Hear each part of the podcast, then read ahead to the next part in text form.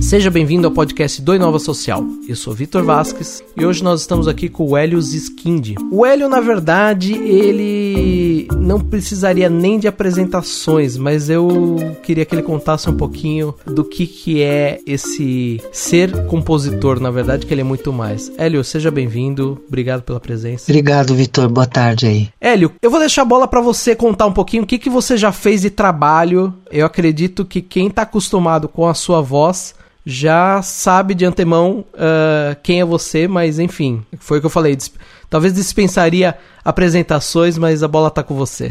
Bom, eu me, me, apresento e também me sinto. Eu sou um músico, eu componho, faço arranjos, tenho um pequeno estúdio onde eu trabalho. Desde muitos anos tenho feito música para TV, principalmente os trabalhos infantis lá na TV Cultura que deram muito certo e vários por muitos anos assim fiz Cocoricó, fiz o Castelo Ratimbum, fiz Gloob Gloob, fiz muitos temas de identificação para o jornalismo, para os outros programas da emissora também. Então de uma época bem extensa, assim, durante uma época bem extensa da minha vida, eu trabalhava bastante ligado lá à TV Cultura. E, e lá foi um ambiente muito legal para mim, porque tinha muita oportunidade de fazer explorações de ideias e experimentar formatos.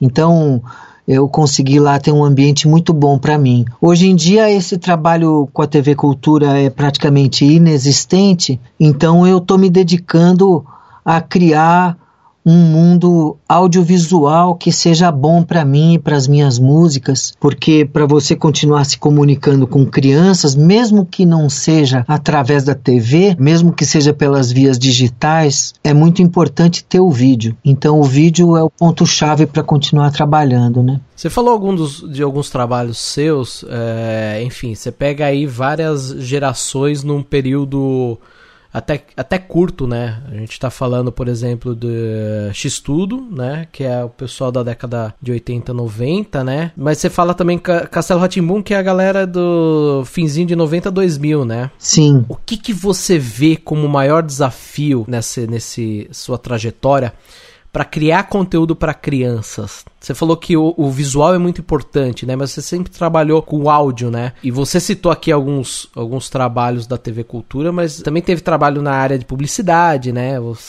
eu, pelo menos na minha opinião, você tem um dos trabalhos mais incríveis da publicidade em termos de jingle, focado também na criança, né? É, você sabe que na época em que eu fazia mais trilhas assim para TV Cultura, quando eu comecei, assim, vamos dizer, anos 80, anos 90, eu fazia bastante publicidade em si também e cheguei a fazer coisas que não eram para crianças. Cheguei a fazer, por exemplo, a música do gás, né, da Ultragás. É, cheguei a fazer vários temas para Rádio Eldorado. São coisas assim que ficaram muitos anos no ar. Da Ultragás tá até hoje, deve ser quase 30 anos, isso 25. E na Rádio Eldorado também mais de 15 anos, vários temas no ar. Então essa parte de trilha sempre interessou bastante. É, e eu fiz um pouco de trabalhos para museus também porque uma coisa interessante que aconteceu na TV Cultura é que, bem lá atrás, no início, nos programas educativos da TV Cultura, havia uma noção que o educativo para criança seria ensinar coisas pela TV. E a partir de um certo momento, principalmente ali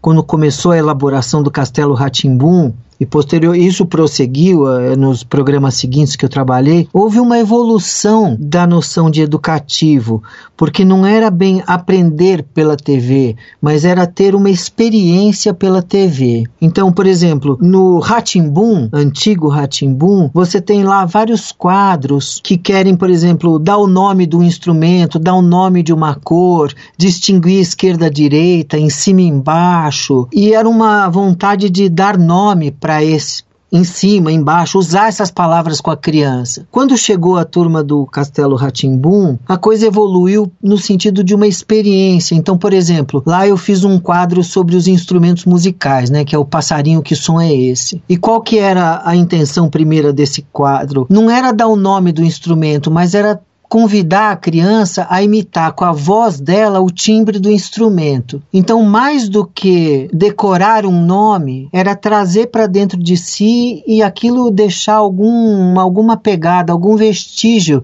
dentro da criança. Então a noção de, de educativo foi avançando para esse lado de que a, a cultura, tanto a TV cultura como a cultura como um todo, ela seria uma fonte de criação de vínculos. Muitas vezes criando vínculos com conteúdos que se esperava estar na escola, mas que apareciam ali na TV com uma outra ideia, não de ensinar, mas de gostar daquilo, de se sentir identificado com aquilo. Então, a canção, por exemplo, do banho, que eu fiz lá do Ratinho tomando banho, ela tem essa coisa assim de que era uma é, o pedido da TV era uma canção para a criança ir tomar banho e o esforço da canção foi se transformar num brinquedo que a criança pudesse levar para o banho. Não dar uma ordem, mas criar um momento afetivo com aquilo. E quando a propaganda começou a ver isso em mim, ela começou a me pedir para fazer isso dentro da propaganda. Então, eu acho que eu já fiz jingle para Johnson's, por exemplo, acho que já tem 13 anos. Então, foi um rebatimento do trabalho infantil lá na propaganda, sabe? Ô Hélio, você percebe, você falou uma coisa bem interessante que é a questão de não dar mais a ordem, mas criar experiência. Mas você também falou uma outra coisa que eu achei bem legal, que é um pouco do deixar de achar que a criança ela é boba, né? Mas trabalhar, né, a inteligência da criança. A criança, é, é, ela já sabe, ela precisa ser trabalhada, né? Você vê isso, você vê que essa é a evolução que a gente tem seguido? Sim, nós estamos entrando num mundo assim, sabe, a, a criança, ela o que ela curte é um jardim imenso com muitos tipos de flores. A gente não consegue falar de uma flor que manda em tudo. Não tem um produto que é o veio central. Então, eu acho que esse processo de substituir a, o educativo, entre aspas, escolar, por um outro tipo de coisa, é um processo generalizado. Isso você vê em todos os tipos de produção para criança acontecer. E vamos dizer assim, existe um veio majoritário que está na TV a cabo fazendo desenho para criança que impõe uma velocidade muito alta, uma, histórias que são contadas com muita velocidade assim e que não acham que a criança pode se interessar por uma coisa mais calma. E isso daí, vamos dizer, é o, é o centro das ideias mais comerciais. Aí aqueles que acham que a criança criança aguenta uma coisa mais calma, mais reflexiva, esse se distribui num leque imenso de possibilidades, assim, né? Então, eu navego um pouco nas duas correntes, assim. Eu consigo fazer coisas que têm uma certa velocidade. O Cocoricó, por exemplo, Cocoricó eu fiz mais de 100 canções lá. E muitas delas tem esse aspecto de uma espécie de um teatrinho cantado assim. E muitas vezes as letras são letras que eu não imagino uma criança de dois anos acompanhando. Mas o público do Cocoricó era, era composto de uma parcela gigante de crianças pequenininhas. E o fato de eu construir letras um pouco mais sofisticadas não impediu das músicas terem uma boa performance lá. Então eu acho que o que as crianças estão pegando é a nossa capacidade de se divertir, se identificar com aquelas músicas mesmo como adultos, né? E a turma do Cocoricó era uma turma muito muito afiada em termos de ritmo teatral. Então eu acho que essa coisa do ritmo, é, mesmo que ele não solicite uma ação corporal da criança, mesmo que ele seja só um ritmo na linguagem é muito importante para agarrar as crianças pequenas. Elas se interessam, por alguma razão, isso daí constrói alguma coisa dentro delas, né? A gente não domina o processo dentro da criança. A gente fica de fora lançando um objeto que pode ser que agrade a criança. Quando agrada, beleza. Você falou um pouquinho sobre essa questão da velocidade, né, das crianças. Você sente que ainda tem espaço para esse conteúdo mais tranquilo, mais devagar? Ou as crianças dessa nova geração, e aí eu já puxo o gancho um pouco para a gente falar do seu projeto que hoje você está no YouTube. Você acredita que essas que ainda tem esse, esse público, essa, esse tipo de criança querendo consumir, ou com a internet essa velocidade tá três vezes, mil vezes mais rápida e, e acaba, acaba quase que sumindo? Olha, eu vou te dizer, eu acho que a internet está mexendo no tempo de duas formas diferentes. A primeira é assim: se você pegar, por exemplo, um blogger falando na internet, ou uma criança abrindo um brinquedo, por exemplo, que é um tipo de vídeo muito visto, né, por crianças, ver uma outra criança abrir uma caixa de brinquedo. Você vê que essas pessoas que estão falando, esses bloggers, eles têm todo o tempo do mundo. Eles não se apertam. Eles não são como uma pessoa que está na televisão querendo falar editado para aquilo não, não gastar, para aquilo gastar o mínimo tempo possível. Não, eles vão falando lá numa boa. É, a gente tem vídeo desses unboxing que dura 30, 40 minutos, uma hora, né? E ele tem uma certa paz, uma certa paciência para fazer aquilo. Uhum. Por outro lado, a internet é gozado. Ela mostra que as pessoas ficam pouco tempo assistindo um mesmo vídeo. Quer dizer, é mais raro uma criança ver vídeos muito longos. E vamos dizer assim, se você pegar a literatura feita para criança, você vê que com o passar do tempo as histórias foram ficando cada vez mais curtas, né? Cada vez mais editadas, cada vez com menos páginas. Aí lá pelas tantas entrou o Harry Potter e falou: "Não, isso não é necessariamente assim. O livro pode ter 400 páginas. Se ele for gostoso de ler, a criança vai ficar. E provaram que fica. E uma parte do sucesso do Harry Potter foi ter trazido de novo um livro de longa duração para a mão das crianças. E filmes idem, né? Mas é interessante esse negócio. Se você pegar, por exemplo, uma, uma plataforma de vídeos para criança, você vai ver que as crianças veem muitos vídeos relativamente curtos, vamos dizer, canções de dois a três minutos. Mas é muito raro assistir um filme de duas horas nessas plataformas. Então, eu acho que as crianças, em princípio, seriam assim, aceitariam uma coisa mais lenta. O maior problema é você vencer essa força do hábito que dividiu tudo em pequenos pedaços. Então acho que ainda existe uma certa ansiedade tanto de quem faz como das próprias crianças em não conseguir ficar muito tempo numa mesma coisa. Que, ou seja, essa ansiedade com a informação ela tá espalhada em todas as faixas etárias, né? E você tá agora, já completou um ano, né? Um canal no YouTube com conteúdo bem específico, né? Para esse público bem infantil.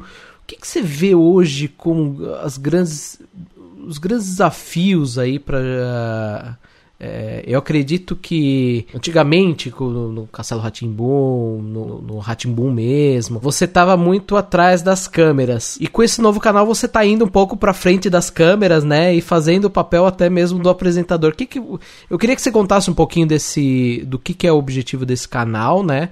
E quais são os desafios que você tem sentido, até mesmo profissionais. Conforme o, o, trabalho na TV Cultura foi avançando, eu fui me dedicando cada vez mais a fazer shows. Eu fiz bastante show, tinha uma banda fixa e fazia bastante coisa com show. Quando finalmente eu cheguei assim, vamos dizer, no meu caminho artístico, quando eu reuni forças dentro de mim para, em vez de prestar serviço para um veículo, eu mesmo construir o meu trabalho, quer dizer, de criador de trilhas passar a ser um autor, um compositor, assim, o próprio trabalho. Quando eu finalmente cheguei nisso, acabou o CD e dali a pouco acabou o DVD que foi um baque muito forte, porque até a existência do DVD era uma coisa assim que você já sabia como que o trabalho ia ser finalizado e como que ele ia ser comercializado. E de repente ninguém mais compra CD e ninguém mais compra DVD, é tudo por assinaturas. E as crianças estão acompanhando essas novas coisas que estão sendo produzidas através da internet. Aí a gente teve o aspecto da galinha pintadinha, que foi um precedente que abriu um caminho, que mostrou um caminho, como se pode crescer, né? Fora da TV. O, o pessoal lá da TV Pinguim, que fez o Peixonauta e a, o Show da Luna, aquilo lá foram produções muito importantes, porque romperam barreiras, né? dentro do ambiente da televisão e tudo mais, barreiras internacionais, entraram na roda, uma produção que tem traços brasileiros e que ao mesmo tempo consegue competir na raia dos caras lá. Foi uma coisa muito importante, mas o Galinha Pintadinha veio totalmente por fora. E depois do Galinha tem um outro exemplo muito legal que é Bita, Mundo Bita, que também cresceu na internet, depois foi para TV, cresceu pra caramba, e hoje é gigante, muito bem feito, tal. Ou seja, abriram canais que tiveram um certo impacto social, assim, de abrir novas estradas, né? Então, eu comecei a procurar maneiras de criar um mundo visual para mim que tem desafios financeiros tremendos, porque é muito caro fazer os vídeos e é muito caro fazê-los em quantidade e disponibilizar no YouTube sem saber exatamente como que você vai comercializar isso. E então, do ponto de vista criativo, assim, eu tô recantando as canções que eu fiz para o Cocoricó com a minha voz e estou ilustrando, é, encomendando com ilustradores maneiras de ilustrar essas histórias. E aqui no estúdio mesmo estamos nós montando esses vídeos, né?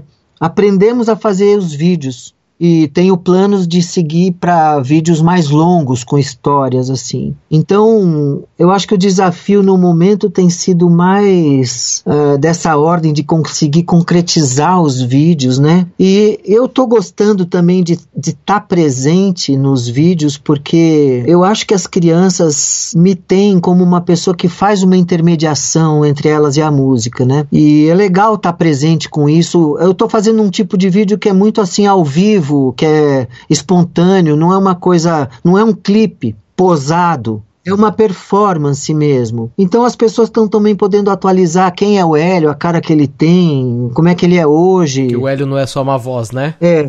Então tem sido muito bom por todos esses aspectos, assim. E eu espero que agora consiga evoluir, ampliar. Vamos ver. Você não vê um pouco. Você, você citou os bloggers e os esses unboxings, né? Você não vê um desafio gigantesco em tentar disputar a atenção da criançada com o conteúdo que hoje você produz em relação a, a esses conteúdos que a gente tem na plataforma no YouTube?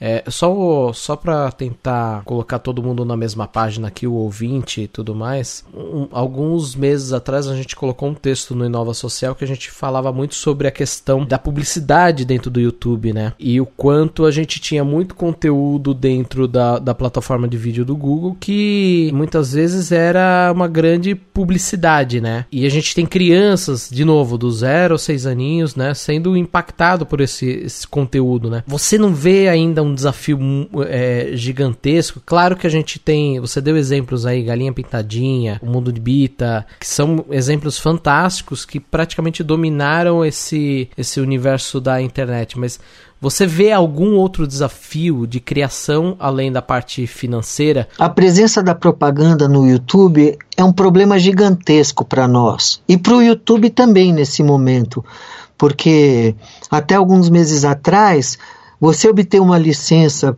para botar propaganda no canal como é o meu, chama ZIS, né? Z-I-S, é, era uma coisa que demorava duas semanas. Nós estamos no quarto mês e ainda não veio essa resposta, porque está mudando o conceito deles com relação à propaganda em geral lá e também com relação à propaganda para crianças. E a outra maneira de lidar com esse assunto seria ter uma postura de crowdfunding, onde existem plataformas de crowdfunding, de financiamento coletivo, onde não é o financiamento de um produto, mas é de um trabalho em andamento. Ou seja, as pessoas poderiam contribuir para que eu continuasse colocando vídeos de graça no YouTube. E eu já conheci pessoas que fazem isso aqui no Brasil. Lá no, no exterior tem uma plataforma chamada Patreon, que se escreve Patreon, que muitos grupos uh, subsistem com esse tipo de modelo. E para a gente aqui é uma discussão em andamento, porque o crowdfunding também é um negócio meio difícil de se manter. Então, eu acho que a maneira mais equilibrada seria a gente conseguir fazer parcerias com empresas que topassem manter o trabalho vivo por um determinado período e topassem um certo formato de agradecimento a eles pela contribuição nos tal, mas sem ficar encharcando entre vídeos de anúncio para comprar coisas. Então, isso é uma discussão em andamento, não sei onde nós vamos chegar com isso ainda. Acho que vale a gente atualizar aqui um, um bate-papo. Recentemente, quando eu digo recentemente, foram nos últimos dias praticamente. Isso ainda está em, em, em, em, divulgação, né? Mas o, o próprio YouTube é, anunciou uma plataforma de patronato para os vídeos aqui no Brasil, né? Então. Você acredita que realmente esse formato de, de, de patronato ele é a melhor saída hoje para esse tipo de conteúdo? Seria, porque você contribui para a existência do trabalho e para que ele possa existir de graça no YouTube. Isso seria uma coisa muito contemporânea, muito moderna, assim. Vamos dizer, seria o princípio do Linux aplicado ao comércio, assim, né? Você abre o negócio, Sim. tanto para produtos como para artistas que tem, em quem o público tem confiança e gostaria de ver aquilo prosseguir, né? Então, eu acho que seria uma forma muito legal de eliminar a propaganda, realmente. A propaganda tal como a gente está se referindo, né? Que é aquele negócio de você anunciar produtos, porque hum, a propaganda como patronato também seria um negócio muito legal e eu acho totalmente viável. Vamos ver onde a gente consegue chegar com isso. Hélio, o bate-papo é rapidinho mesmo. Eu queria então já indo para o nosso encerramento, se você quiser deixar algum recado, algum convite pro ouvinte, a bola é sua. Olha, convido as pessoas para irem conhecer o canal lá no YouTube. Basta escrever Ziz é o canal na busca do YouTube que chega lá. Quem gostar, dá uma clicada lá para se inscrever, porque o número de inscritos é a nossa moeda de troca com o YouTube. Já é uma super ajuda a pessoa estar tá inscrita, né? E nós temos planos aí de abarcar outros tipos de conteúdo ainda, principalmente ligado à parte de histórias. E vamos ver se a gente consegue botar em pé todos esses projetos tem sido um momento muito criativo, muito legal, com liberdade. Então é bacana ter atenção nessa fase aqui, porque tem muita coisa boa aparecendo mesmo. Queria agradecer sua presença, esse bate-papo. É uma conversa rapidinho mesmo pra gente. É um tema bem complexo, acredito, e enfim, são anos de história aqui, mas eu queria agradecer novamente. Pro ouvinte, a gente se vê no próximo programa. Até lá, tchau.